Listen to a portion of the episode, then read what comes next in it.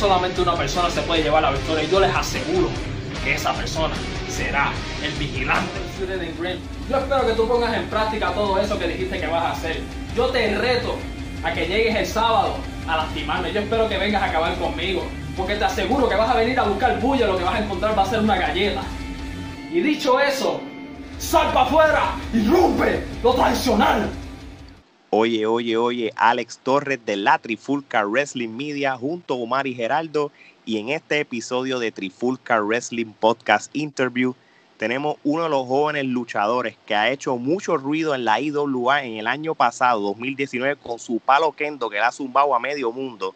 También es uno de los de los, integrantes del grupo más duro que hay en la lucha libre, los Untraditional. Así que sin más preámbulo tenemos al vigilante Aiden Green. Oye, bienvenido, papá. Gracias, Saludos. No, no, no, gracias a ti por aceptar la invitación este, y espero que tú y tu familia estén bien en esta situación que está pasando. Gracias, igualmente. Qué bueno, qué bueno. Bueno, pues para no perder el tiempo, Omar, rompe la entrevista. Mira, de pequeño, ¿te gustaba la lucha libre? Sí, mano, eso para mí fue que este, desde bien pequeñito, yo me, lo más que da para atrás mi mente yo creo que fue WrestleMania 14, la primera vez que yo, yo creo que vi lucha libre fue ese WrestleMania que vi a Kane contra Undertaker. Brutal. Vi a, Shawn Michaels contra Stone Cold. Shawn Michaels se convertiría después en uno de mis favoritos, pero pues ese WrestleMania como tal, él se retiró. cierto. Eh, pero tú sabes, uno cuando ve lucha libre empieza por un lado, pero después como que empieza a darle para atrás. O ahí yo empezaba a alquilar los cassettes de cuando estaban, ¿verdad? Los, los, los VHAs, sí. Sí, alquilaba los cassettes y entonces me acuerdo que siempre alquilaba los In Your House. este era un piratero, Gerardo, eh, era un piratero de, de eso. Yo, tenía una mafia en el viejo San Juan de películas de lucha libre. Trabajaba en un video, eh, y él bregaba con eso. Tape trading, tape trading, el tráfico de video. Ese en específico que estaba en Yauco, este, pues tenía, literal, tenía su pasillo de lucha libre, que tú veías el WW, veías este WWF, y tú veías eso como que, wow. Los so, wrestling. ahí fue que empecé todo, ahí fue que empezó mi, mi pasión por la lucha libre. Muy bien, sí, es verdad. Es que las carátulas de los, de los, de los, de los VHS de lucha libre este, eran demasiado de llamativos. Yo me acuerdo que en el videoclub de donde nosotros vivíamos, tenían los de la Capitol y, las carátulas estaban brutales porque eran las carátulas de Carlitos Colón y el Abdullah todo sangriento. era un baño de sangre. Literalmente ya. o sea, que, y las de WrestleMania eran bien coloridos. SummerSlam, que era ese color rojo, azul. los eh, Slamfest. era una, una, imagen bien impactante. Tú veías la caja contra, tengo que ver esto, como que o sea, te llamaba mucho la atención y pienso que eso es algo que es bien necesario porque pues la lucha libre es como cualquier otro espectáculo, que es algo bien visual. Eso es cierto. claro. Este, tú lo ves y como que si no te llama la atención, pues pasa la página, pero si te llama, si te llama la atención, tú te sientas y lo miras. Pues, es verdad. Así es. Eso tiene toda la razón. Gerardo, eh, siguiendo en esa misma línea, este, eh, ¿qué producto consumías? ¿Qué empresas veías? Además de WWE que ya mencionaste. Este, me gustaba WCW, pero no era como que sabía un montón de WCW. Yo lo poco que sabía de eso era porque mis hermanos pues compraban los, los videojuegos de, del 64. Ah, clásico. WCW contra NWO. World Tour. Y el Revenge también. Y Revenge, Revenge era el más que me gustaba. El mejor.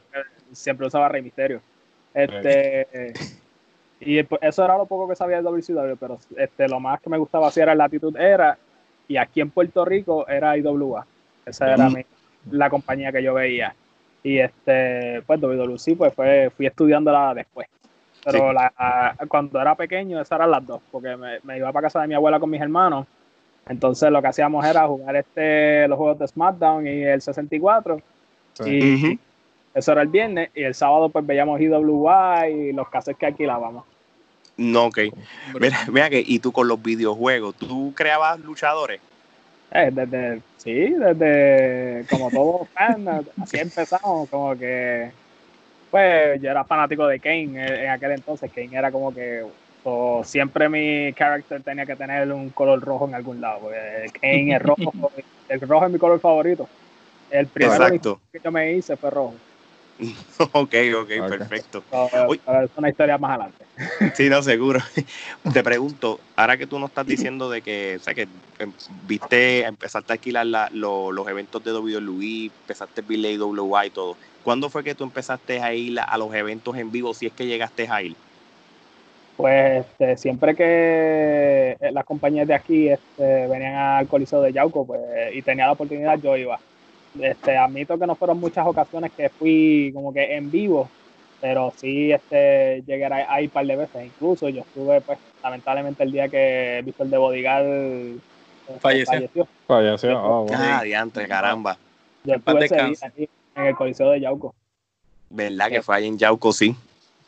Ya lo que pena, mano. Este, Gerardo, ¿Cuándo decidiste ser parte de la industria de la lucha libre y qué nos puedes decir sobre esa primera clase? Honestamente, yo nunca pensé que, que se me iba a dar la oportunidad. Yo, pues, yo estaba en high school y este, yo empecé a alzar pesas, pero era por, porque me gustaba, no era como que, ah, este, me voy a meter a luchador porque en verdad yo ni sabía dónde habían escuelas de lucha libre. Ujú. Y, y no es hasta que consigo mi primer trabajo que pues conozco a José Babundi, el Latin Rose, el que lo conoce por acá por el área oeste, Ujú. es el sobrino de Johnny Vázquez el Vikingo. No, Pues él y yo, él y yo trabajábamos este, juntos. Y ahí fue que lo conocí. Y entonces, nada, estábamos comiendo en, el- en la hora del break y viene, y me, y viene y me dice, ay, estoy baratado. Y yo digo, ¿qué pasó? ¿Tuviste un accidente? Y él dice, no, no, no, este, es que yo soy luchador. Y yo como que, te puede ser el break como para Claro. para practicar. Y pues con preguntar uno no pierde nada. Y yo ahí le pregunté, mira, este, hay break de que yo pueda ir a practicar porque yo siempre he querido aprender. Y este me dijo que sí, sí, desde el principio bregó conmigo.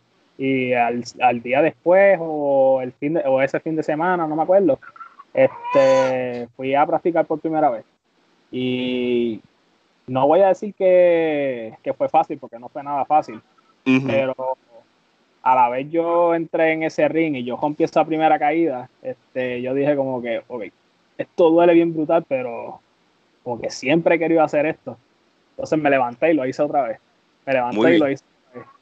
Y este, pues, así estuve un año practicando, eh, preparándome bien, este, hasta que una vez, este, viene Oni, porque así le decimos, y dice, mira, este me el sábado no, no me va a llegar un luchador. Este vente conmigo para que luches. Y yo como que yo, ¿tú crees que yo estoy ready para eso? O sea, yo no tenía uniforme, yo no tenía nada. Y este, pero nada, las ganas de, de uno empezar, pues le, Claro. le- Seguro. dale, vamos. Entonces me puse un licra negro, me puse unas botitas que eran botas de lucha, pero eran baratas, que las compré en eBay. Este, me puse una camisa blanca y así fue que hice mi primera lucha. Fue en, en Cabo Rojo. En Cabo Rojo, ok. Y ¿De desde ese, punto en, desde ese punto en adelante, pues seguí full con JWP, que es la, la compañía, una de las compañías independientes de acá del área oeste. Por allá seguí con ellos como por año y medio más o menos. No, ok, ok, perfecto. Omar, antes de yo seguir con la entrevista, para, este, le digo, te- te- ¿tú lo ves bien o le digo, o te echa, o que le quiere que se eche más para atrás? Eh, sí, sí, se, se ve bien, se ve bien. Se ve bien, Ah, ok, se ve rostro, me vi en se mi pantalla, discúlpeme. Sí, está bien, eh, el rostro, sí, sí, te, te ves bien ahí. es mala a mí. Está bien, está no bien. te preocupes, no te preocupes. Da- Dale dos segundos y entonces me, me dice para arrancar con la pregunta. Omar, Pues mira, este, ya nos dijiste de esos comienzos tuyos, pero ¿quién te empezó a entrenar? ¿Con quién empezaste a coger clases? Este, porque nos hablaste de la primera clase que no se te hizo fácil, pero te gustó y seguiste. Pero ¿quién te empezó a entrenar? Y si al día de hoy todavía sigue entrenando, ¿quién te entrena? Sí, pues fue eh, él, este, José Babundi. Sí, exacto. Pues, él, él trabajaba conmigo, pues el resultado que él mismo daba las clases. Ok. Claro que brutal. Él mismo daba Por lo menos era un pana, por lo menos era un pana y no era como con alguien extraño. Sí, él- y es muy buen maestro, mano, hay que dársela. El tipo sabe un montón y en verdad no, no, lo hace, lo hace porque le gusta, pero no es como que tiene aspiraciones de llegar a más, porque él mismo me lo decía como que, ah, si yo hubiese estado joven, veintipico de años así como tú, pues me zumbaba para las compañías grandes, pero nada. Y está bien, yo, yo no tengo nada en contra de eso, como que si tú quieres luchar como hobby, eso no, pues, eso es decisión tuya, pero mientras se trate con el respeto que se debe, ¿me entiendes? Porque la lucha libre, este, hay que respetar la credibilidad del deporte. No, es verdad. Es verdad. Es fácil uno de afuera decir que es de embusto o algo así hasta que tú te trepes en el mat y, y, y, lo, y la pruebes y ahí vas a ver cuando cojas el bomb, cuando hagas esto, si realmente vas a sentir dolor al otro día o no, que ha sido el testimonio de, de muchos que hemos entrevistado, especialmente esa, esa primera clase, la primera clase de Roxy para ella fue fuerte, el mismo Real Obi fue fuertísimo. fue un sinnúmero de luchadores que, y es querer, en esa primera clase tú decides, vuelvo o no vuelvo. Y cuando vuelva al otro día, pues entonces ya hay que. Sí, ahí tú decides este dolor, ¿estoy dispuesto a soportarlo por mi sueño o no? y, siguiendo esa línea, él no fue la única persona que yo considero mi maestro, porque sí, este, él me enseñó este, lo que es lo básico, me enseñó a coger los bumps, me enseñó a protegerme, pero cuando yo hice mi primera lucha, yo no estaba ready para luchar. Yo no estaba ready para luchar, a mí me faltaban un montón de cosas por dominar, pero, o sea, la, la capté mientras seguía luchando todos los fines de semana, porque como esa compañía siempre estaba bien activa, pues a veces luchábamos dos, tres veces los fines de semana y como que... en el proceso, aprendiste en el proceso comí mucho ring y este pues gracias a Dios tuve la este me puso en el camino a José Méndez el bandido y tuve un tag team run con él y él para mí es mi segundo maestro porque de con bandido yo aprendí un montón de cosas. Él tú sabes que es un duro en el micrófono y no es que yo sea el mejor en el micrófono pero él me, me ayudó a soltarme y a perder ese miedo poco a poco y entonces ese tag team de nosotros era la pareja dispareja porque él era el veterano, el que no me soportaba. a, la, mala este, teníamos que ser pareja por un jabulus que hicieron ahí. Y fue muy bueno, en verdad. Al sol de hoy le escribo, le pregunto cómo está, le pido la En verdad, Bandido para mí ha hecho un montón de cosas. Por eso yo digo que donde quiera que se pare, es el maestro mío también. Perfecto, perfecto. Gerardo. Háblanos de tu primera lucha, mencionaste la vestimenta, pero ¿cómo fue la experiencia de, esa primera lucha? Y como mencionaste, no tenías mucha experiencia, o sea, te faltaba, pues, ¿cómo te sentiste? Eh, estaba súper nervioso y este cometí el error que, pues, cometen muchos rookies y es que quieres aprenderte la lucha de, de rabo a cabo, ok. Ajá. Ok, mira, pero eh, ¿te acuerdas que era esto, esto, esto, esto y lo otro? Y es como que, pues, eh, era mi primera lucha, estaba súper nervioso, solo quería quería hacer todo lo posible por no cometer ningún error, pero pues el mismo nerviosismo me hizo cometer un error. Pero todo fue muy bien. Este, y lo más funny de todo esto es que ese día faltó otra persona. mi, primera noche terminé luchando dos veces. ¡Eh, a rayo! pues tuviste doble debut. no, y yo como que, pues, experiencia, para, este, esta es la oportunidad para seguir puliéndome. So, hice el opening match y hice el main event que fue un tag team. Qué brutal, mano. Oh, wow. Eso sí que es una, buena experiencia. dos spots y dos escenarios diferentes, ¿verdad? Oye, este, mi mentalidad en aquel entonces y todavía lo sigue siendo también. Es como que, pues, aprovecha toda la oportunidad que tengas de coger experiencia porque, bueno, seguimos siendo este estudiantes del juego y hasta después que me retire voy a seguir siendo estudiante del juego porque esto es lo que me apasiona, ¿me entiendes? Uno sigue aprendiendo día a día y los mejores luchadores son los que nunca paran de, aprender porque a la vez tú, a la vez tú piensas que te la sabes toda, pues ahí va a ser como que te va a quedar estancado. Perfecto, perfecto. Omar. Eh, háblanos de esas primeras corridas de JWP, este, aparte de esto que nos cuentas de cuando debutaste, cuéntanos cómo era la compañía, la estructura, eh, dijiste que comiste mucho ring. ¿Qué nos puedes hablar de ese momento? Fíjate, empecé desde abajo. Empecé con el uniforme pues, de, me salvé, como decimos acá. Este, pero me ayudó mucho porque era el chamaquito flaco que se movía rápido y hacía a, los, a los chicos grandes este, look good. Como que les vendía bien Y así es que uno empieza a, a, coger experiencia, porque cuando tú luchas con gente que tiene más experiencia que tú y ellos te llevan en ese ring, ahí es que tú vas aprendiendo, como que, oh, esto me pasó con este, esto me pasó con lo otro. Y este, pues, seguí trabajando, seguí trabajando hasta que pues gané el campeonato intercontinental de esa compañía. Y eso para mí fue como que, wow, esto, es verdad que es una compañía independiente, lo que consideran una compañía pequeña, pero esto para mí es grande, ¿me entiendes? So que tú ganaste el título de la GWP, entonces, la, la, el, el, el, título grande, como dicen. El Intercontinental, el, Midcard lo gané primero. Después, empezamos a hacer la corrida con, con bandidos, antes de eso yo era pareja de un muchacho que se llama Striker, este, que también era estudiante de Latin Rose. Pues él y yo ganamos los campeonatos en pareja hicimos el Revolú con bandidos y este pasé a ser este como el estudiante a la mala de bandidos. Ok. Y, y yo fuimos campeones en pareja como por seis meses. Fácil. Uh, una corrida grande, larga. Fuimos una corrida hasta que perdemos los campeonatos en pareja. Entonces Bandido me traiciona. Él gana el campeonato mundial y en el cierre de temporada este, del año próximo creo que fue, pues yo me enfrenté a Bandido por el campeonato mundial y ahí fue que yo lo gané. So, yo, yo vengo siendo el campeón este mundial más joven de la compañía. Lo gané a los 21 años. Ah, qué brutal. Oh, eso, eso, es un logro brutal. Y, este, para mí, ahora, para mí fue como que, wow, mano, esto está brutal porque esa compañía ha sido la escuelita de muchos luchadores de nombre y entonces el pensar como que pues, Aiden, el campeón mundial más joven que ha tenido la compañía, como que es algo que llevo mucho con mucho orgullo.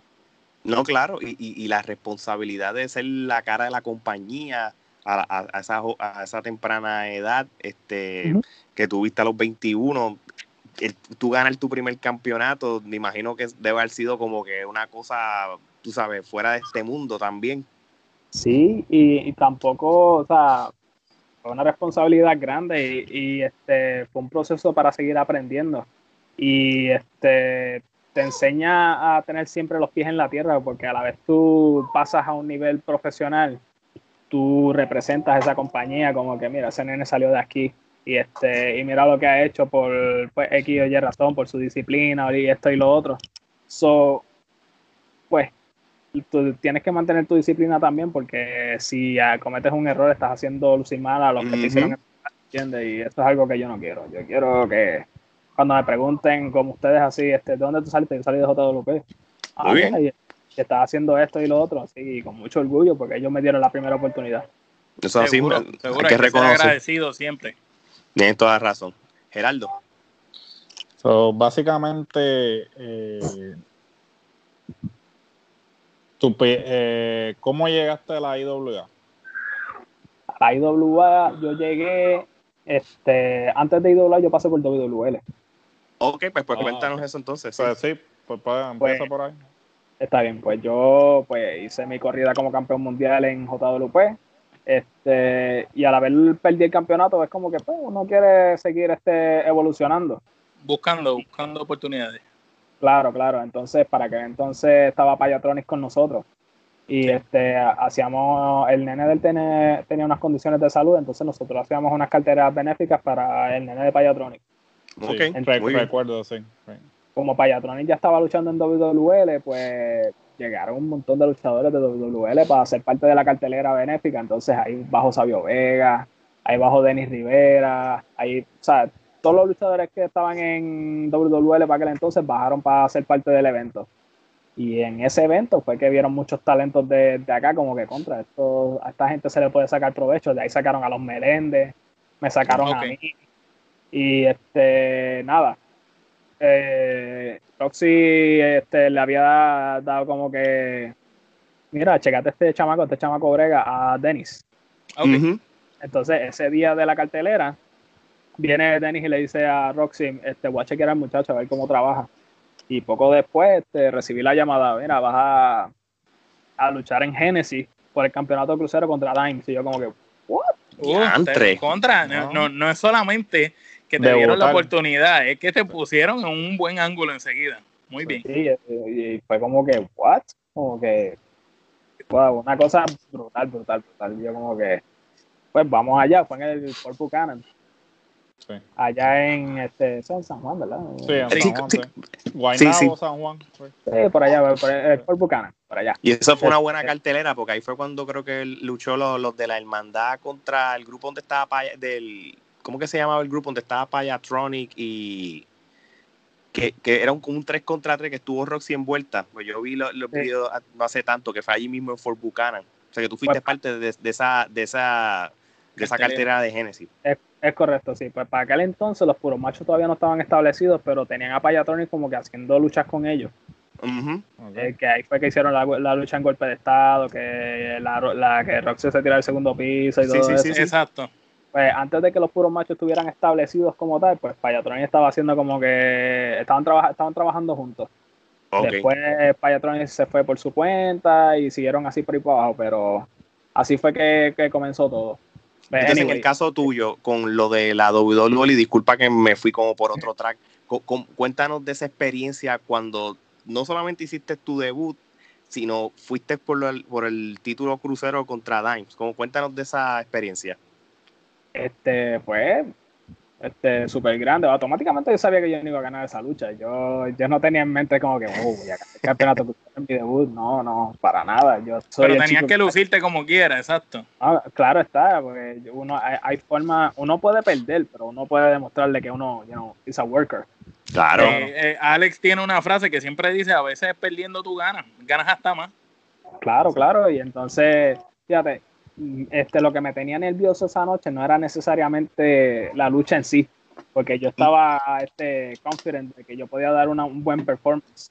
Lo, que me tení- lo que me tenía en tensión era que decían, el que se pase del tiempo lo vamos a bajar. Y yo como que, bueno, yo como que este es mi debut en WWE, lo menos que necesito ahora mismo es que Mr. Big salga por esa cortina y me, y me jalte a sillazo.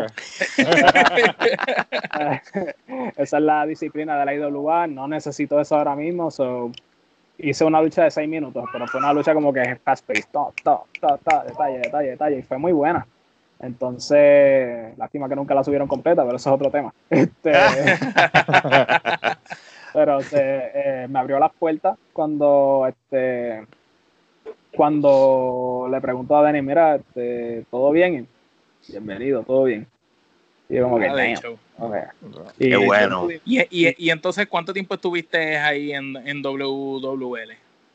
Pues entre debut y María y todo eso, pues dos años.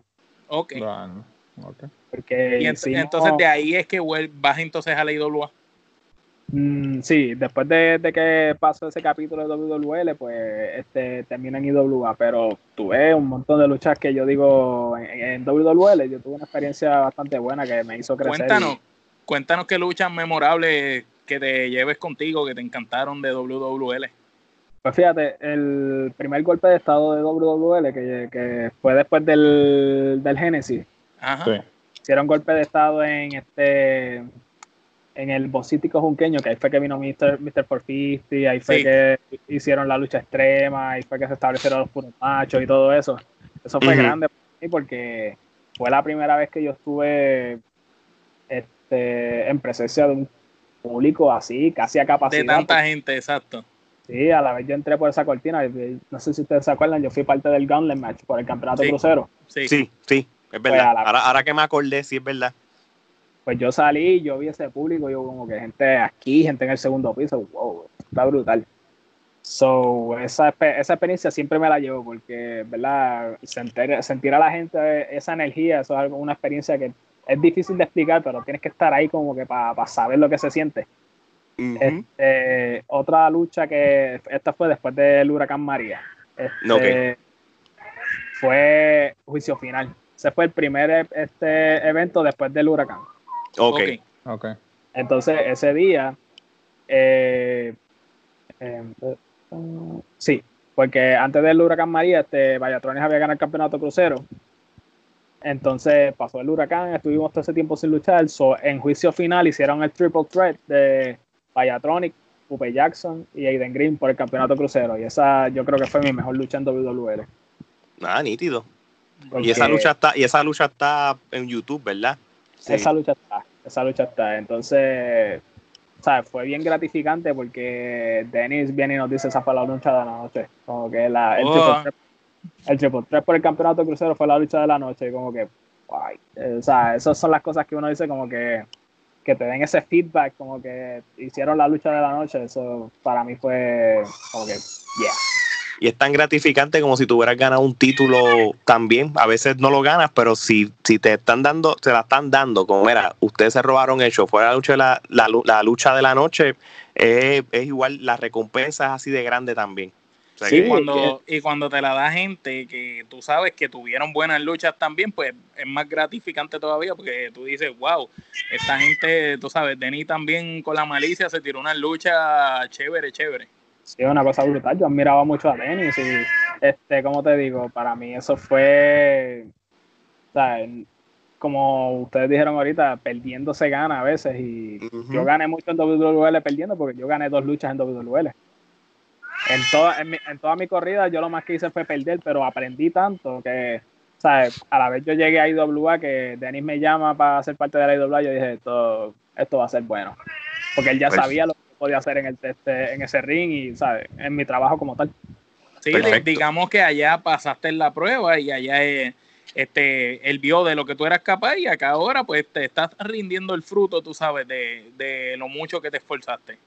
Sí, porque eso es una prueba que los mismos líderes te ponen, como que vamos a poner al chamaquito a comer tierra a ver cómo, cómo es su actitud.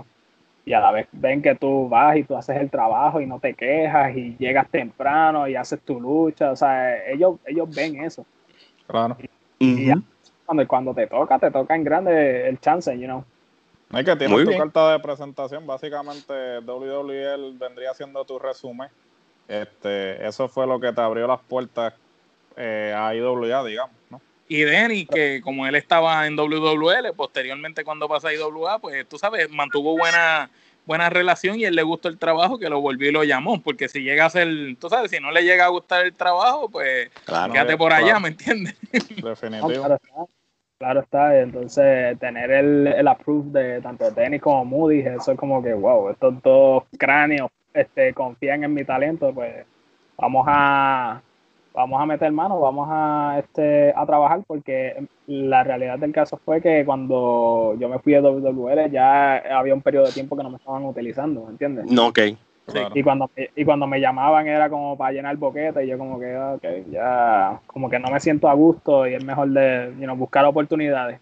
Y pues me siento agradecido con ellos, pero pues hay que tomar a veces decisiones para el bien de uno y Y para crecer. Claro, y no, y no me arrepiento porque pienso que mi experiencia en IWA me, me hizo bien. Pero Era- WWE hubo un, ca- un cambio de gerencia, ¿verdad? Este, después del Unos huracán. cuantos han habido muchos. Hubo unos, unos cuantos, ¿no? Pero por eso fue que también quizás era mejor continuar, porque pues con el cambio de gerencia tal, tal vez no era la misma dinámica que tenías anteriormente. No, claro, porque o sea, a la vez hay este cambios interiores, este o sea, diferentes mentalidades, son a lo mejor que, este, gente que no te, no te ve de la misma manera que te ven otras personas y you know, no tienen el mismo uso para ti que tienen otras personas. So, este, uno se da cuenta de eso y es mejor como que pues déjame ah, este, trabajar donde me vayan a utilizar bien, porque imagínate. Claro. Sí. No, claro. Y que tienes O sea, que aprovechar tu juventud, mano, porque tampoco no haces nada quedándote estancado un montón de años en un sitio y después cuando viejo lamentándote por qué no, no saliste a buscar más oportunidades. Porque como siempre dicen, las oportunidades están ahí. Este, eh, lo que tiene que hacer la gente es buscarlas. Así y, si, mismo es. y si no te arriesgas, no vas a tener este, no vas a encontrar esas oportunidades, porque a veces las oportunidades no vas a esperar a que te lleguen, tienes que buscarlas. Exacto, exacto. So, entonces, hablando de, de oportunidades, entonces, vamos, entonces de aquí, entonces pasa a lo que es la IWA. La IWA, es correcto. Cuéntanos de, esa corrida que llevas en la IWA desde entonces. Pues eh, todo comenzó cuando Denis me llama. Denis, me dice, Green, este, me manda un voice. Esto va a ser corto y pues directo al grano. Para el 2019, ¿quieres ser parte de la IWA? Trabajar con Moody conmigo una vez más. Yo como que, vamos allá. Entonces me, me- me reuní con ellos y viene y me viene Moody y me dice, porque ya yo empecé, yo en ese periodo de inacti- inactividad, yo empecé a usar el hashtag del vigilante. Ok. Ok. Entonces, cuando me Pero tú él- mismo, por, por ti mismo. Tú Sí, sabes, porque- por ti mismo, tú mismo empezaste con eso. Sí, todo eso comenzó conmigo. O sea, la- el vigilante es idea mía. Lo que pasa es que pues, ellos me ayudaron a desarrollarla, pero el concepto original como tal es mío. Entonces viene Moody y me pregunta, oye, ¿qué es eso del vigilante? Y yo como que, mano, todavía no lo he estructurado bien, pero, tú sabes, quiero salir de lo que era el Guerrero del Sur, que era mi primer personaje. El, chama- el chamaco como que all fired up, que siempre estaba ready para pelear, pues quiero experimentar con otro personaje. Pues me viene Moody y me dice, pues mira, tengo esto para ti. Este, y esto es algo que, que yo pensé en un momento de dárselo a Shane. Yo como que, Wow. No, esto yo pensé en un momento, en un momento de dárselo a Shane antes de que se dejara la IWA por primera vez. Yo como que, ok, I'm listening. Y este, y ahí empezamos a hablar y ahí empezamos a, pues vinimos con lo de, va a estar trepado en las gradas, vas a estar observando todo lo que está pasando con, con Sabio Vega y vas a estar observando todo lo que está pasando con los puros machos y hasta que, y te vamos a estar aguantando en el público hasta que te llegue el momento de luchar para que esa lucha sea, o sea, algo grande. Yo como que, esto me gusta. Brutal. Eso, brutal. eso es un ángulo que eh, siempre funciona con el funcionó tiempo, en WCW y fue un éxito total. A ver, Me eso acuerdo. es es súper bueno. Y me acuerdo que se lo dije, mira, esto me recuerda como que a Sting, me, me dice, algo así. De ahí, de viene, de ahí viene. De ahí, de ahí viene. De ahí viene, porque, porque Moody es súper brillante, pero de ahí viene. Eh, eh, básicamente, es, básicamente el Steam Boricua, yo como que contra. Mejor todavía, muchacho, que, lo cojo yo. tremenda. Lo cojo yo a ojos cerrados también. Exacto. y, y fíjate, no, no fue algo que nosotros como que le, le este, obligamos a la gente como que, ah, esto es lo que hay, no como que ponían las fotos y la misma gente decía, mira, ese, es el- ese es como el Steam Boricua, yo como que, contra, está bien. Eso, eso es buenísimo, que te comparen con Sting, papá. Eso es A tremendo. un ángulo está Y- su, más que bien. Y crea Y- y- expectativas. y- no, y que tampoco fue, y tampoco fue de una manera negativa, fue de una manera positiva. Exacto. Y. Steam para mí eso es top 5, ¿me entiendes? Y yo hago Papá, el Sting es una leyenda. yo, yo hago el sharpshooter por Sting y por Bret Hart, so, eh, hay algo de influencia ahí. Claro que sí. Muy bien, Brutal. muy bien. Me, me gusta, me gusta esa influencia. Oye, tú sabes que a mí, a mí se me olvidó preguntarte, y, y disculpa, el nombre de Aiden Green. ¿De dónde salió ese nombre de Aiden Green? Pues fíjate, cuando yo empecé a luchar, yo era originalmente Aiden. Ok. Pues, Salud. este, pues, estaba con este revolú de que, ok, el sábado voy a luchar por primera vez, necesito un nombre. Y entonces estaba jugando videojuegos y estaba, este, para aquel entonces estaba jugando un juego que se llama Beyond Two Souls. Ok. Ok. Entonces, uno de los personajes de ese juego se llama Aiden. Yo como que, "Oh, Aiden se escucha bien, vamos a usarlo, a ver cómo de esto. Seguí usando Aiden, seguí usando Aiden y cuando JW puede tirar el programa de televisión por primera vez, este, que estábamos saliendo en Wall y toda la chavienda, pues viene el anunciador, este, pasa el cruz. Y viene y me dice, aquí tenemos a Aiden. Yo como que, pues, me fastidié. Me quedé Aiden. Ok. Aiden, que tampoco se escucha mal, pero ok, era originalmente Aiden. Pues seguí siendo Aiden en toda mi corrida de JWP. Entonces, cuando llego a WWL, este, Moody viene y me dice, estoy buscando un nombre para ti. Y yo como que, pues, yo en aquel entonces estaba empezando y yo le dije, pues, yo hago lo que tú me digas, olvídate. Este, si me quieres cambiar el nombre, whatever. Me- Entonces se queda pensando así como Moody hace. Me dice, Grim. Te vamos a llamar Grim. Y yo como que, mano, me gusta, pero hay un detallito pequeñito. Este, Le falta mis algo. No, mis uniformes dicen Aiden. Y, él me- y él me dice, fuck. Pues, mano, Aiden Green. Así te quedaste. Eh, Así te queda. Y así- Pero no es por nada, suena brutal. se oye, se oye brutal y un nombre mercadeable. Sí, este, pega. Aunque hay muchas veces que el boricua me lo pronuncia mal, pero está bien. Aiden par- parte de, parte de. Aiden, Aiden. Aiden con M o me escriben Green de verde. Y yo como que, Green de verde. Eso es Aiden con N y Green con M al final. Y, y- y- Sí, y sí. para, y Doble él, M. quería que, él, él quería hacer Aiden como lo del videojuego y le dicen Aiden, es Aiden Green. Así que Eh, lo dije bien, ¿verdad? Ok, tú imaginas yo corriendo aquí, yo metiendo, sería, sería irónico, sería irónico. yo No, diciéndolo mal en todo el así fue, que, así fue que empezó todo. Entonces cuando llegó a IWA, este, pues empezó lo del vigilante y ellos también me ayudaron, me ayudaron a salir de lo del personaje del Guerrero del Sur. Porque no sé si ustedes se acuerdan de un video corto que hice con Dennis, como que pidiéndole una oportunidad. Mira, estoy ready aquí para Sí. trabajar. Él viene y me rechaza. Entonces yo cojo la, yo cojo el chaleco ese que está aquí, Sí. Yo me, me lo quito y lo gestrío contra el piso. Y ahí entonces es que salgo con la, para las gradas con la capucha puesta. So, ahí, fue que, Mm. ahí fue que empezó la transición de lo que era el guerrero a lo que era el vigilante. Ok. Tú- A mí me gusta cuando, cuando los luchadores evolucionan y no es que, y, y cuando se ponen como dark, ¿verdad? Vamos a llamarlo así. Es Ujú. como que eh, eh, siento que es como eh, este crecimiento y evolución del luchador. Que saca lo mejor de, él, que saca lo Sí, mejor sí. del luchador. Sí, Sí, Le- sí, les sí, pasa, porque- les pasa mucho. Siento que es como un escalón, no sé. Sí, y que es un personaje que cuando, o sea, cuando empecé a hacer el personaje como tal, era un personaje que tampoco tenía que decir mucho, era como que para que entonces empecé a maquillarme los ojos también, y como que hacía la mirada, como que oh, este no es el mismo Aiden de, de WWL. O sea, que se, Claro. notaba, se notaba también el cambio. Y este, mi primera lucha en, en IWA fue contra Dark NASA, que fue, No, que- Uh, sea, fue una lucha con alguien que ya tiene una un experiencia. veterano, un veterano ¿verdad en que mil sí? batallas. So, eso también o sea, te dice la fe que tenía Dennis y Moody en aquel entonces, como que mira, tu lucha de debut va a ser con NASA. Muy que, bien. Vamos a meterle entonces. ¿Y, y cómo, cómo te sentiste en esa lucha?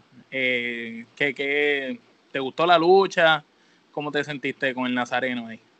Súper cómodo, mano. Este, pues él es del área oeste, él es estudiante de Johnny, so, nos estábamos dando duro y o sea, él es- ese es el estilo que a nosotros nos gusta, a nosotros los del área oeste.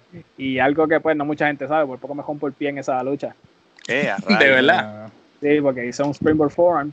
Entonces hice el springboard. Viré para atrás. Cuando le di el forearm, mi pie cayó derecho de punta en, el, en la lona. So, llegué al otro día a trabajar con el dedo gordo del pie que parecía un salchichón. No no podía caminar bien, pero no, no pasó a mayores, por lo menos. Este, de aquí Gracias a, la, a Dios. pues, pues sí, gracias a Dios podía pues este, caminar mejor y todo eso, pero pasé un sustito que yo dije, no me digas que en mi debut de IWA me lastimé. Chacho, eso sería horrible, hermano. Sí. Oye, vamos a hablar de, de- en- en lo que es parte de tu corrida de la IWA. E- e- ese, ese objeto, esa alma que tú tienes, que, que ahora mismo eso es lo que te representa a ti, ese kendo stick. Háblame de eso y, y cómo surgió eso y, y, y- y en e- y ese momento memorable en el 2019 en una, de uno de los eventos, una lucha que Slash Venom, que prácticamente se conoce por el, por el kendo stick en ese momento tan importante cuando él va donde ti y te otorga ese kendo. Háblanos del kendo stick en, en ti, que cuán importante es para, para tu carrera ahora mismo. Eso, esa noche en específico, Hardcore Weekend, eso este, yo diría que ha sido la noche más importante de mi carrera hasta el momento, porque me puso a un nivel que yo dije, wow, esto, esto es de ensueño, porque pensar que Slash Venom, que yo lo veía cuando era chamaquito, yo, yo lo, ve- yo lo veía en la IWA, como que pensar que él en un futuro, qué sé yo cuántos años después, te iba a dar su alma de firma, como que mira, esto... Y Como para- pasándote el batón. Sí, eso es una responsabilidad, responsabilidad bien grande porque, perdonando la palabra, si la caga, papi, Te jode. Así mismo. es. si la caga, te estoy, te estoy dando esto, o sea, no la cagues. Muy bien. yo pienso, y me, yo se lo decía a mis compañeros de JWP, que cuando, mira, me acaba de pasar esto, y me dice, eso no se lo el mundo. ¿Verdad? Ah, Entonces hicimos golpe de estado, que fue que fue que hice mi primera lucha con Noel. Y ahí fue que, pues, este, Sabio Vega me cortó la promo, que yo estaba trepar las gradas y tú eres un chota y toda la chavienda. Después hice mi primera lucha con Noel y esa lucha terminó que él me metió con el palo quendo en la espalda. Me con el palo quendo en la espalda, me hizo el, el arqueo y me planchó. Ok. Entonces, después de eso, Slash Venom viene y me dice como que gracias por todo lo que estás haciendo y qué sé yo. Y yo le digo, esto no se acaba aquí. Yo, o sea, yo quiero la lucha con Noel en Hardcore Weekend con el palo que anda a 15 pies. Uh, Y ahí, ujú. ahí fue que hicieron, hicimos la lucha. Y esa para mí ha sido la mejor lucha que he tenido hasta el momento. Fue, fue, fue grande para mí. Entonces, cuando llega ese momento en específico que Slash Venom me da el palo kendo, ver la reacción de la gente, es uno de esos momentos que, que, tú como que, este, you soak it in for a second. Y él, le empiezo a meter con el palo kendo que se lo vuelo para el carajo y, ahí hago esa estómago, espalda, cabeza, hago el codazo a la tercera, una, dos, tres, y la, la explosión del público, Eso, eso para mí fue como que el momento que, que me ha definido hasta el momento, porque de verdad fue grande para mí. Y no solo eso, es uno de los momentos más importantes, si no es el más importante, está entre los top 3 más importantes del año 2019, lo que fue la IWA. Y, tú fuiste parte de eso, así que debe sentirse súper especial y brutal. esa noche me la voy a llevar por siempre. Incluso ese, este Kendo que está aquí. Ah, sí, ahí. Sí, está atrás. Ese Kendo me lo dio Slash. Ese fue el Kendo que me dio Slash. Brutal. Ah, Tremendo trofeo.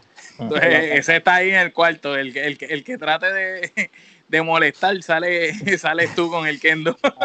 Ahí, ahí, ahí lo admito, no pude aguantarle y se lo tuve que con Slash, me lo puedo firmar para, para seguro, seguro.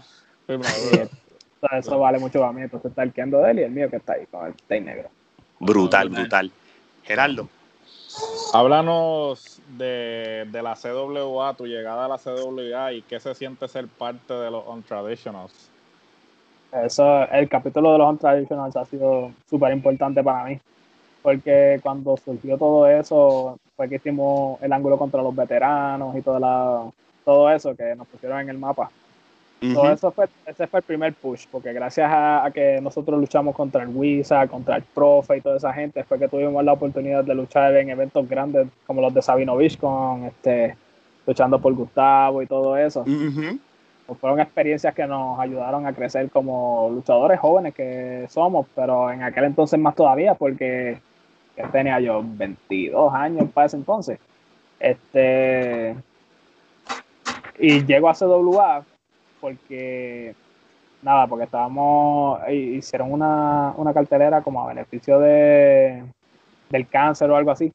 Entonces viene joven, el dueño de CWA en aquel entonces, y me decía como que, mira, este me gustaría que estuvieras en el evento, no tienes ningún problema. Y yo sé que tú estás en IWA, pero en verdad es una cartelera benéfica. yo, sí, no, hay ningún problema, porque en, esa, en ese evento como tal iba a estar Noel, iba a estar Bigson, entiendo que, entiendo que no hay problema. Entonces, pues tuve la experiencia de luchar y me gustó. Y viene Amazon y me dice, otra, podemos trabajar contigo como que un ratito más. Y yo dije, no tengo ningún problema. O en verdad me gustó la experiencia, esto pueden contar conmigo. Y es como, es una de esas cosas como que sí, estoy en la IWA y ese es como que el focus, pero este, siempre, siempre y cuando uno se proteja, este, uno puede dar cátedra en otros lados. Pues claro que sí, ¿no? Y más, y más de ese establo que, que es bastante importante. se tienes a, tienes a Forza, tienes a Ryolobi, tienes a Roxy, que es la más posiblemente una la, la, más veterana junto a Forza, o sea que realmente es un como quiera, el grupo está, está bueno también. Este, y también como se consagra el grupo, porque ese ángulo con los veteranos, yo me acuerdo que le dieron durísimo en las redes sociales, con el Wizard, conferencia de prensa, cara a cara, tú sabes, estuvo muy bueno y, y de verdad que le, le, exprimieron el, el jugo al ángulo, fue muy bueno. Y prácticamente hizo que los veteranos, este, de cierta manera, aunque no se la daban quizás a los muchachos, le tuvieran a la fuerza que pasar ese batón y reconocer, ¿verdad?, que los muchachos ya estaban preparados para, para estar a, para que ya era su momento, por decirlo así. Sí, porque los veteranos son bien con la gente que trabaja, ¿me entiendes? Sí. Entonces, claro. está, ellos no, si ellos saben que tú no, no te tomas esto en serio, ellos no te van a dar ese spot, pero a la vez ellos te echan el ojo y te dicen, estos chamaquitos son diferentes, pues vente, vamos a trabajar. Y, Exacto. Y, y, el hit que nos trajo ese, ese cuando nos dieron lo puso, lo puso en el mapa, por decirlo así. No, pero nos trajo un hit con, con, otros luchadores, como que, ah, se dejaron dar una pela de estos viejos y qué sé yo, pero como que. Diablo, qué presión. ay, mano, como que, o sea, estoy trabajando con Wizard, estoy trabajando Perdiendo se gana. Perdiendo se gana. Era el momento de, de ustedes caer para después poder salir victorioso. Y cada, cada cual con su, con su opinión, whatever, pero, o sea, este, es como tú dices, empezamos a- abajo para entonces terminar arriba como tal, y entonces decirle como que, mira, yo luché con su majestad el profe y le gané. Muy bien. O, eh, Y no, no todo el mundo puede decir eso. no, y, Tú sabes. y- y luchamos en una lucha de alambres de púa, o sea, nos fuimos old school full. Qué bueno, mano. ¿Y, y cómo, cómo fue esa experiencia? ¿Cómo, cómo, ¿Cómo se sintió estar con esos viejos? Porque Sí. esos viejos no dan, no dan suavecito. No, no, primero, pri- primero lo de los viejos. Y número dos, ¿cuán respeto tú le tuviste a esa alambre de púa? No, eh, hay que tenerle respeto. ¿no? Llegó un momento en específico en la lucha que me dormí, este, busqué para aguantarme de algo y me aguanté de un alambre de púa y me lo peté en la mano. Yo, Ah, So, este, hay que tenerle respeto y más aún a esos veteranos que dieron tanto por tantos años y entonces que ellos te vean y te digan, mira, no me quedan tantas luchas, pero quiero trabajar con ustedes, eso para, para nosotros fue súper importante. Muy bien, muy bien. Omar, ¿Cuáles son tus metas a corto y a largo plazo? Eh, a corto plazo me gustaría este, me gustaría ganar el campeonato intercontinental de IWA. muy bueno. Pre- Prestigioso a la vez. A corto plazo, ese para mí, ese campeonato, eso es eh, el campeonato que representa el workhorse, el que trabaja fuerte. Sí, So, o sea, pienso que con- eh, no importa el territorio, no importa el país, cuando tú dices campeonato intercontinental, tú sabes que el que tiene ese campeonato lucha de verdad. exacto, Claro. ¿no? Y que, el, y que el de la IWA tiene una buena trayectoria y lo han tenido gente muy importante de muchas partes de- del mundo. eso que es muy prestigio. bueno. Entonces, entonces, Sí, es no- muy Eddie prestigioso, es un Sí, título y- prestigioso. y- y le han dado mucho prestigio. Es verdad. No, y no solo eso. Lamentablemente hay otras empresas, y estoy hablando mundial, no, no, no es Puerto Rico, es mundial, que hay ciertos títulos que, que se lo están dando semanalmente a cualquiera. Eso, la IWA ha protegido Ah, ah, la misma, la misma WWE, No, dilo, no, la misma. WWE Ah, le pierde el prestigio a los títulos y se los da a cualquiera. Cualquiera de, en una mala historia, tú sabes, que no, no tienen valor. Pero la IWA lo ha protegido bien. Sí, claro, y siempre. ahora, que, y ahora, ahora que traes ese ejemplo, cuando WWE hace esas cosas con el campeonato mundial, el que viene siendo el campeonato principal es el intercontinental. Eso porque así. Porque cuando tu campeón mundial es ausente, o sea, Sí. ¿quién, quién te queda? Tiene el ¿Quién campeonato es la cara? intercontinental. Eso es verdad. Gerardo. Ah, So- discúlpame. Para, para, para ir a la sección es que vamos. Vamos ahora Eh, a. espérate, hacer- porque eh, me No digo la meta plazo. a corto plazo, pero a largo plazo. Oh, No, La meta a largo plazo. Campeón intercontinental de IWA. Eso viene pronto si te si sigues con ese norte, pero entonces a largo plazo. a largo plazo, pues me gustaría pues seguir subiendo esos escalones. Si en algún momento se me da la oportunidad por representar a IWA en el main event, sería un honor para mí porque sea, a IWA yo le tengo un respeto y no solamente es por la- las oportunidades que me han dado, sino por sea, lo que representa esa compañía, ¿me entiendes? El prestigio que tiene ese campeonato intercontinental que han tenido tantos luchadores que yo admiro, ¿me entiendes? Muy bien. Este, y pues a largo plazo luchar en, en diferentes territorios. Me gustaría en algún momento de mi vida luchar en Japón. Me gustaría este, luchar en, en el Reino Unido. Estados Unidos, pues siento que es algo más a corto plazo porque las posibilidades están. Ok, y México, ¿no te llama la atención? Fíjate, sí, pero este, ¿Prefieres Japón primero? pre- prefiero Japón. Prefiero Japón. O sea, México, amén. O sea, pues, vamos para Si se da, pero si se da, pues fantástico, pero preferiría Japón primero.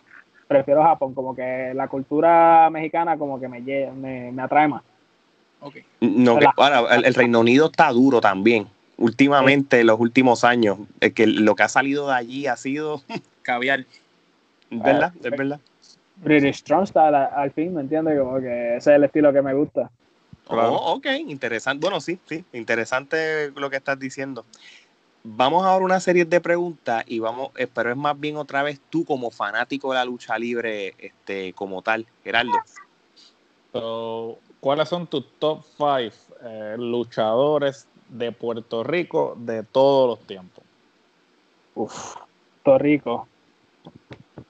Top 5 y no necesariamente en orden. Este, No importa el orden. Ok, este, de González, Ok.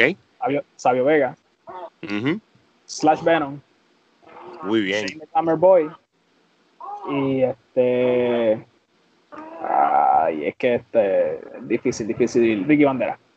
Ricky Bandera. Muy bueno, muy buen Ahora, cuando dijiste el último, parece que tenías a otro. ¿Cuál sería el seis- el número 6 entonces que, que tenías ahí peleando en el 5?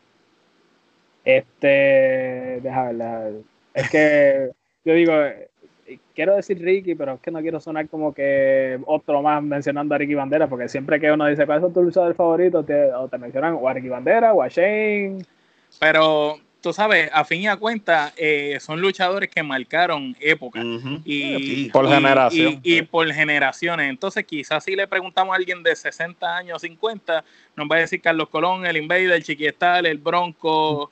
Entonces, si nos preguntas a nosotros, pues Rey González, quizás Bandera, Polo, Carly, tú sabes, es dependiendo la, la generación y son los tuyos y, y- y muy buenos. y, ¿no? y- y son, buenos. excelentes. Para, pa- para Son mí, buenos. yo, no, los- Excelentes. yo no los discutiría. Nosotros tampoco. coincidimos en muchos de esos, de los que mencionaste. Exacto. Y eso fue con los que tú creciste. so, básicamente Eh, no, no hay duda de que esos sean tus favoritos. Exacto, pero si eh, esto no es una posibilidad, ¿verdad? Pero si voy a empatar el 5 con alguien, pues voy a decir este Johnny Rivera, el Invader 3. Uf, Muy bueno. Uf, buenísimo, mano. Buenísimo. Está bien. Lo, lo conozco La bestia. personalmente y Johnny para mí, es- o sea, nunca entrené con él, no voy, voy a aclarar eso, yo no soy estudiante de Johnny, pero este, somos amigos, yo voy a la casa y todo, y Johnny para mí siempre fue... un Lo amor, respeta un montón. Sí, Y, y tremendo el, el nombre que también mencionaste para una lista tuya. Una. Este, vamos a hablar ahora de tus top 5 de los Estados Unidos o el exterior. Internacionales. Exacto. Ok, Está bien. Este, Sting, Ujú, Bret Hart, Muy bien. ¿no? Shawn Michaels, Edge y Jericho. Uf, tremenda No, lista. Tremenda lista. Una lista pues, de ensueño. Y fíjate, y Jericho es la constante en muchas De todo el las listas ¿verdad? que Todas hemos listas, entrevistado. La gran mayoría han dicho Jericho sobre muchos que, que, que uno piensa que van a decir. De verdad que es muy, muy buena lista. Y eso es, y eso es Jericho Ujú. ahora. De aquí a 10 años, Jericho va a seguir marcando nombres, porque el tipo. Sí, eh, Jericho trasciende eh, generaciones. es, es- es imposible no admirarlo porque es una persona que constantemente se está reinventando y eso es algo esencial para tú ser relevante en la lucha libre. Tienes que seguir reinventándote. Y cada versión es buena. Tú sabes, no hay una versión que tú digas, eh, to- todas las versiones han sido buenas, diferentes, pero muy buenas. Claro, y algo tan estúpido, o sea, te puede pegar la cosa más estúpida, una Y- lista con... La lista, la lista, eso es. La lista y la frase de it, solamente la palabra it la pegó. Es increíble. es una cosa así. Es un talento bien caro, no todos lo tienen. Muy bien, Mira, muy bien. y, a- y ahora vamos a preguntarte tus top 5 de Puerto Rico, pero de estos momentos. ¿Quiénes son los que tú escogerías ahora mismo los cinco caballotes de Puerto Rico? Esta era. Cinco caballotes como para luchar o como para... O que yo... Lo, lo no, que, tú lo que tú entiendes que son los mejores cinco luchadores de Puerto Rico en estos momentos, de los que están activos. Tú como fanático. Como fanático, ok, ok. Voy a decir cinco, no necesariamente en orden. Este, No importa, ¿no? Mark Davidson está ahí. Muy bien. Ah, representa la lucha libre. Sí, luché, luché con él varias veces y él lo considero uno de mis oponentes favoritos. Muy bien. Eh, Este, Electro está ahí. Sí. Bueno, Muy bueno. Um, Ángel Fashion. Ah, otro caballo. Ángel Fashion. Este, Stan Roger. Claro. y- El rey de la y- generación. o sea, diría 450, pero 450 ya está este, más exterior. A otro nivel internacional. Pero So- es válido también, es de aquí, de la, del patio. Es del So, patio. ese sería este, este Mecha Wolf. Muy bien, muy bien. Me, me gusta esa lista también. Este, Geraldo. ¿Cuál sería tu lucha de ensueño, Dream Match, o si tienes más de una? Dream Match, Dream Match, Dream Match. Fíjate, me gustaría, este, y pienso que es una posibilidad que no es tan lejana, me gustaría luchar de alguna forma o estar involucrado en algún momento con Sabio Vega. Oh, esa es buena. Esa es buena. Sabio Vega, este, me gustaría con Shane también, porque Shane es una de las personas que me ha- más me ha influido en cuanto a la lucha libre en Puerto Rico. A Rey González lo conocí los otros días y fue como que, oh my god. Este, se volví a ser fanático por dos segundos, porque estaba hablando con, con Obi backstage y yo siento a esta persona que me, que me coge la mano para saludarme y cuando eh, veo el Rey me dice, Aiden, placer, yo. Uf, tiene, tiene esa presencia. Yo recuerdo una vez que lo conocí en, en una firma autógrafo y, y cuando va- vamos, está todo el mundo en fila para firmar autógrafos con él y él, nadie se atrevía a pasar. Y él está con la careta del Phoenix y él miraba así a la gente y nadie se atrevía a pasar. Todo el mundo así como con un respeto. Le decía, maldita sea, que pasen. Y ahí todo el mundo, ok, empezó a pasar. Este, lucha, otra lucha así que, que quiero tenerla y me van a decir que estoy loco, son dos luchas en sueño. Quiero luchar con Big, fíjate, ¿por qué no? quiero luchar con Big y quiero luchar con Monster Pain. Después que tengas el palo Lo, lo que pasa es que contigo, dicen, dicen que, que los dos eh, es como si pelearas con cinco hombres, con cada uno. Sí, que azotan, azotan. De hecho, fuerte. esta Roger cuando lo entrevistamos dijo que, que el equivalente de Monster Pain era luchar como con cinco personas. Ah, y otra cosa que estaría fallando si no lo menciono, y alguien que, que admiro mucho, que me ha ayudado un montón y que me gustaría tener esa oportunidad de luchar con él uno a uno en IWA con Basago. uh, Sacho, ve un luchón. Scorpion, Eric luchón. Scorpion, la bestia. Eric, ustedes saben lo que Eric representa para nosotros. so, tener esa oportunidad de luchar con él uno a uno en IWA sería, bueno, ya luché con Espectro en Christmas in PR, so, eso para mí fue como que ya luché con Espectro, quiero luchar con Basago. Déjame decirte, tú estás dando unos dream matches que con la trayectoria que tú nos has dicho en este en esta entrevista, no se ve lejos de la realidad, te voy a ser bien sincero. Especialmente a algunos que están en la misma empresa, pero también ya tú en resumen tienes varias luchas de gente bien importante en la industria. So, yo no, este es el caso de que los sueños se pueden hacer realidad. Viendo Ah, el sí. ángulo, ¿verdad que sí? Va, va subiendo como la espuma, va subiendo como la espuma porque no todo el mundo eh, debuta con, con el con Darnaza o el Nazareno, como, como lo queramos llamar. De ser Ah, así. Eh, me siento bien agradecido con la oportunidad que se me han dado y este, pues quiero aprovechar todo lo que se me dé al máximo y pues pienso que he tenido la disciplina como para ganarme esas oportunidades y estoy ansioso, ¿verdad? Por ver qué más se me presenta porque sea lo que sea, sea el campeonato intercontinental, sea una lucha con Basago, sea una lucha con Big, voy a dar lo mejor de mí para que eso, o sea, quede de show. Claro, seguro que sí, seguro que sí. Ojalá se te dé todo eso este año, si- cuando vuelva a toda la normalidad, por supuesto. Omar, Claro está. ¿Te gusta luchar más de rudo o de técnico? Pues fíjate, este, la mayor parte de mi tiempo he sido técnico. De, rudo, de rudo he tenido bien poca experiencia, pero me gusta también. O sea, como que lo he hecho, no es como que Pero No si te dan a escoger, prefieres técnico. ser técnico es más difícil. Ser técnico es más difícil, rudo es más fácil. Pero es que la energía que uno siente cuando este, pega ese puño, se siente el ¡guau! ah, no, muchachos, eso debe ser brutal. Eso debe estar chévere, sí. El final de mi lucha con, con Noé, cuando yo pegué el kendo. Sí. Eso se sintió. que quería caer. Al punto que cuando le pegué el kendazo en la cabeza, yo, lo- yo solté eso para el carajo y hice como que. ¡ah! Es, es una, es una energía que te llena, que tú no, como que. oh, espérate. Qué brutal. Una qué brutal. adrenalina, una adrenalina brutal. Con esa experiencia tuvo que, o sea, tú contándolo, uno se pompea, ¿verdad? Porque es que no- uno tiene que estar allí para vivirlo. De verdad que, que, que chévere, hermano. Sí, Oye. yo, yo sé, porque me lo dicen, me lo dicen mucho. Este, tú a veces pareces rudo y yo digo, pues en algún momento quizás se me dé la oportunidad de tener una buena corrida, pero por el momento, pues hay que bregar con lo que hay, ¿me entiendes? Como que soy técnico, vamos a hacer lo mejor que podamos ahí. Cuando llegue el momento de hacer ese switch, pues vamos a hacer lo que salga lo mejor. No, pues claro. Oye, este, y hablando de momentos que has tenido en la lucha libre, ¿tú tienes alguna anécdota graciosa que te haya ocurrido en el ring durante una lucha, antes, después, que, que nos puedas contar? Um, hay dos o tres, pero me- Pues dinos, dinos las, dinos las, las De la que tú quieras. Esta es con mi querida comadre Roxy. Este, estábamos luchando Obi y yo en pareja contra Roxy Basago. Entonces yo estaba cogiendo lo que le llaman el hit, que es cuando el técnico está cogiendo la pela an- antes Sí. de, de que venga el, el hot tag y venga el Claro, claro. Sí. Claro. Pues viene esta pequeña, tú sabes, abusadora de, de que mide 4'11, me mete, me mete un rodillazo en el ojo y me saca el lente de sitio. Y Anda, tú, me, tú me veías en el esquinero cogiendo patas y tratando de arreglarme el lente. Tú Esa- casi ciego ahí, no. Yo anda vaya, espérate, espérate. mira, habla claro, Roxy da duro. Tiene que hacerlo porque imagínate, chiquitito, No, claro. eh, chacho, si no me da duro, yo le yo la noqueo.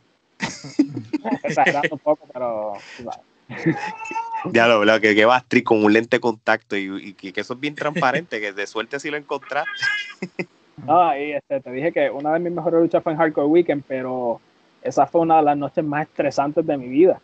Porque ese día, maldita sea los lentes, se me cayó un lente al piso y no lo encontraba. Eh, a rayo. Estuve la mitad del tiempo así, mirando con un solo ojo. Y yo dije, "Ah, espérate, hasta que por fin lo encontré. Wow. Entonces, No, cuadré.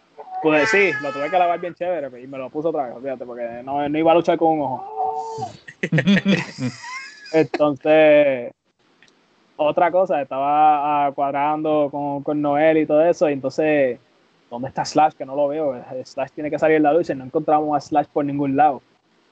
Y yo digo, tiene que decirle a Slash que me dé el quinto este, cuando llegue el momento, y no lo encontramos por ningún lado. Hasta yo creo que cuando sonó mi música, ahí fue que se lo pude decir, mira, esto es lo que va a pasar en tal momento, me voy. Pero Sí, saliste corriendo, y saliste corriendo, entraste corriendo. No, me, me fui para las gradas porque en esa lucha yo salí desde arriba. Ah, ok. no, ok, sí, sí, sí, sí. Pero Sí, como mira- parte del, del vigilante, sí, sí. Acuérdate de esto, cuando, cuando esté ahí, pues sal kendo y me lo das. Y me, fui para, me mojé el pelo y me fui para allá para arriba. Entonces, esa, esa noche fue como que bien estresante, pero a la vez terminó todo, fue como que. ah, eso Me brutal. imagino. Por lo menos sentiste ese relief. Bueno, este, ahora vamos con una de las secciones más importantes en los podcasts de la lucha libre actual, Geraldo. Pues vamos a la sección más hablada en, en el ámbito de la lucha, el toma y dame. Eh, esta sección consiste en que te voy a dar un nombre, tú me vas a decir la primera palabra que te venga a la mente sobre esa persona. Si no tienes nada que decir al respecto, puedes decir paso, o si no conoces a la persona. Pero claro, nosotros hacemos nuestra investigación antes de escoger los nombres, so, vas a conocer a todo el mundo. So, Ok, ok, ok. pues comenzamos. Número uno, el bandido. Bandido, maestro, Número dos, Nexet. Nexet. Nexen. Sí. Ah, solamente una palabra. O lo que Sí, sea, una frase, que- puede ser una una, frase, frasecita. Una frase. Sí. Nexen, uno de mis, uno de mis oponentes favoritos. Muy bien. Roxy. Ah, insoportable. No, este. Me gusta, me gusta. Ese va Del a ser el, corazón, del corazón. ese va a ser el clip, ese va a ser el clickbait de YouTube. Aiden Green dice que Roxy es insoportable. Ah, ah, Roxy, Roxy es mi hermana. Joroba con cojo, pero. A ver. Oh, claro. Real OB. Obi, compadre, Luis Forza. brother, Slash Venom. uff, ídolo, Cuervo. cuervo, lucha en sueño, que no mencioné. Macho, tremenda. Tre- Voy a, voy a ser tremenda. Y de escalera, una cosa así es que tiene que ser. Y en CWA eso sería una posibilidad, eso me gustaría. Tú estás en una posición, mijo, de, de los de Dream Match Coming True que tú no sabes. Pues, probablemente todos van a dejar de ser de ensueño en uno. Después que se acabe todo esto. es Sí, en par de meses, se- en par de meses. Esperemos que sí, vengo con todo, porque de verdad tengo unas ganas de luchar que no me soporto. Muy bien, muy bien. Me imagino.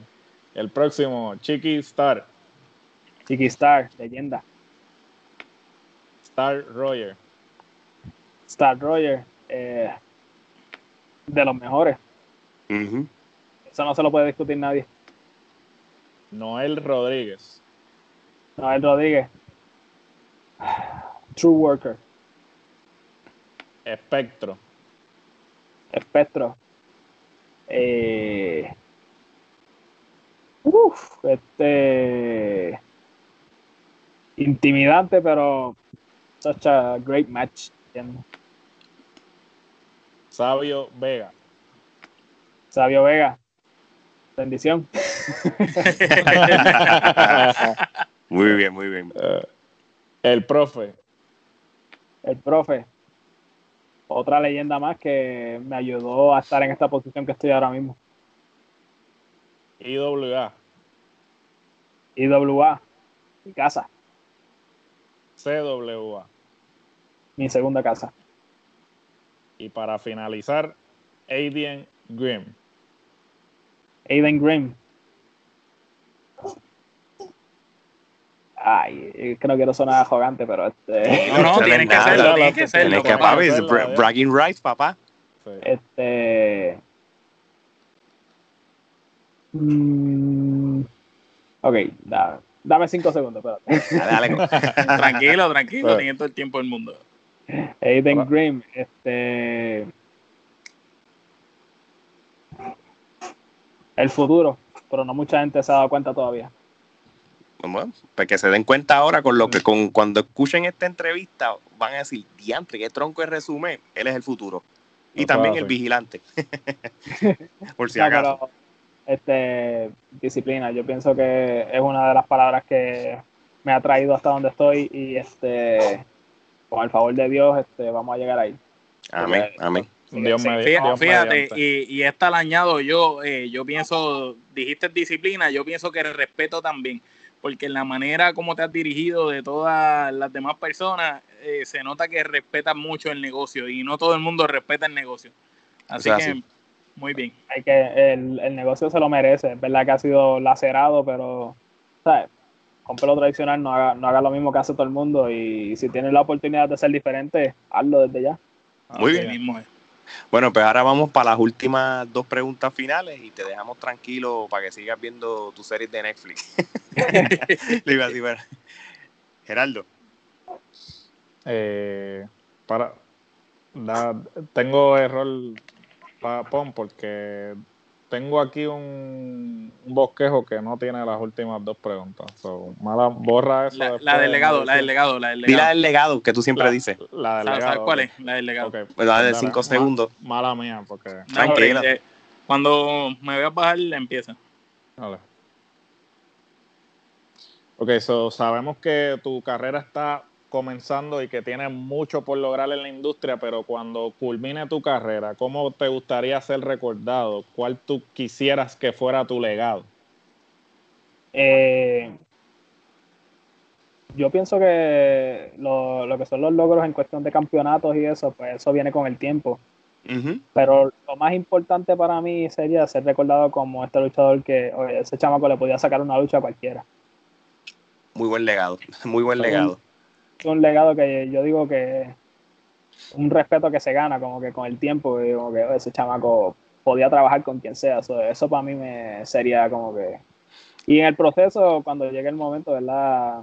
Mientras voy subiendo, poder ayudar a un chamaco que, que, que quiera subir y que tenga las ganas, como que para- eso es algo que nos identifica a los on traditionals. Vemos a alguien que nosotros vemos que le, le echa ganas, como que lo ayudamos, ¿por qué no? O sea, esto, es de, Claro. esto es de todo el mundo. El, el momento en que tú piensas que el negocio te pertenece, o sea, estás equivocado. Ujú, ujú. Así Muy bien, muy bien. Omar, ¿Qué consejo tú le das a toda persona que quiere ser luchador y dice, esto es difícil, esto es muy complicado y le tiene miedo al fracaso? Bueno, primero que nada, si no lo intentas, no vas a saber. No, no te quedes con el what if. Ujú. O si te vas a meter en la. eh, si quieres tirarte la maroma de, de ser luchador, hazlo. Pero primero que nada, respeta el negocio. Respeta Muy el bien. negocio. Porque en el camino te vas a encontrar con alguien que lo respeta y te va a hacer respetarlo a la mala. Perfecto, perfecto. La gente que te quiera seguir en las redes sociales, este, ¿dónde te pueden conseguir? Lo puedes conseguir en Facebook como Aiden Grimm. Este, tengo el fanpage de Aiden Grimm, el vigilante. Tengo mi página de Instagram, Aiden, rayita bajo Green. Tengo Twitter, pero pues tengo que ponerlo al día. No, ok. Ah, pero cuando tenga el día, te lo te vamos a buscar para darte follow también. Como quiera, todas las redes sociales de Aiden Green están ahora mismo en la pantalla, este, o sea, para también este, localizarte. Este, Aiden, de verdad que te agradecemos el tiempo que hayas sacado con nosotros y de verdad que, que se repita la visita. Qui- Quién sabe, quizás cuando te entrevistemos tienes un título que nos puedas mostrar. Así que. y estamos, como dice- cumplido alguna de esas luchas de ensueño. No, Gracias. claro que sí. Eso sería chévere. Hablar de tu, de, de tu lucha Dream Match hecho realidad. Así que, de verdad que muchas gracias. No, gracias a ustedes y de verdad cuentan con mi apoyo. Les voy a dar el follow en, en Spotify, pues esto me encanta, los podcasts y verdad lo que necesiten es que estamos a la orden. Muchas gracias, de Gracias. verdad, se te agradece. Bueno, y a los que nos quieran seguir en nuestras redes, Omar, Pues recuerden seguirnos en Trifulca Wrestling Media. Estamos en Instagram así, estamos también en YouTube, en Twitter estamos, Ale, tú eres el que te sabe el Twitter. bueno, eh, prácticamente... Si eh, pones Trifulca Wrestling Media te, te te va a aparecer también, también. pero eh, es arroba trifulca underscore media. El canal de YouTube es Trifulca Wrestling Media. Y en, el Facebook todavía estamos como Trifulca Wrestling Podcast, a lo que después nos conceden el permiso para cambiarlo a media. Así Y en que- audio estamos en todas las plataformas que te puedas imaginar como Trifulca Wrestling Media. Exactamente. Así que nada. De parte de Alex, Geraldo y Omar y Aiden Green, esto sería hasta la próxima. Gracias. Yeah.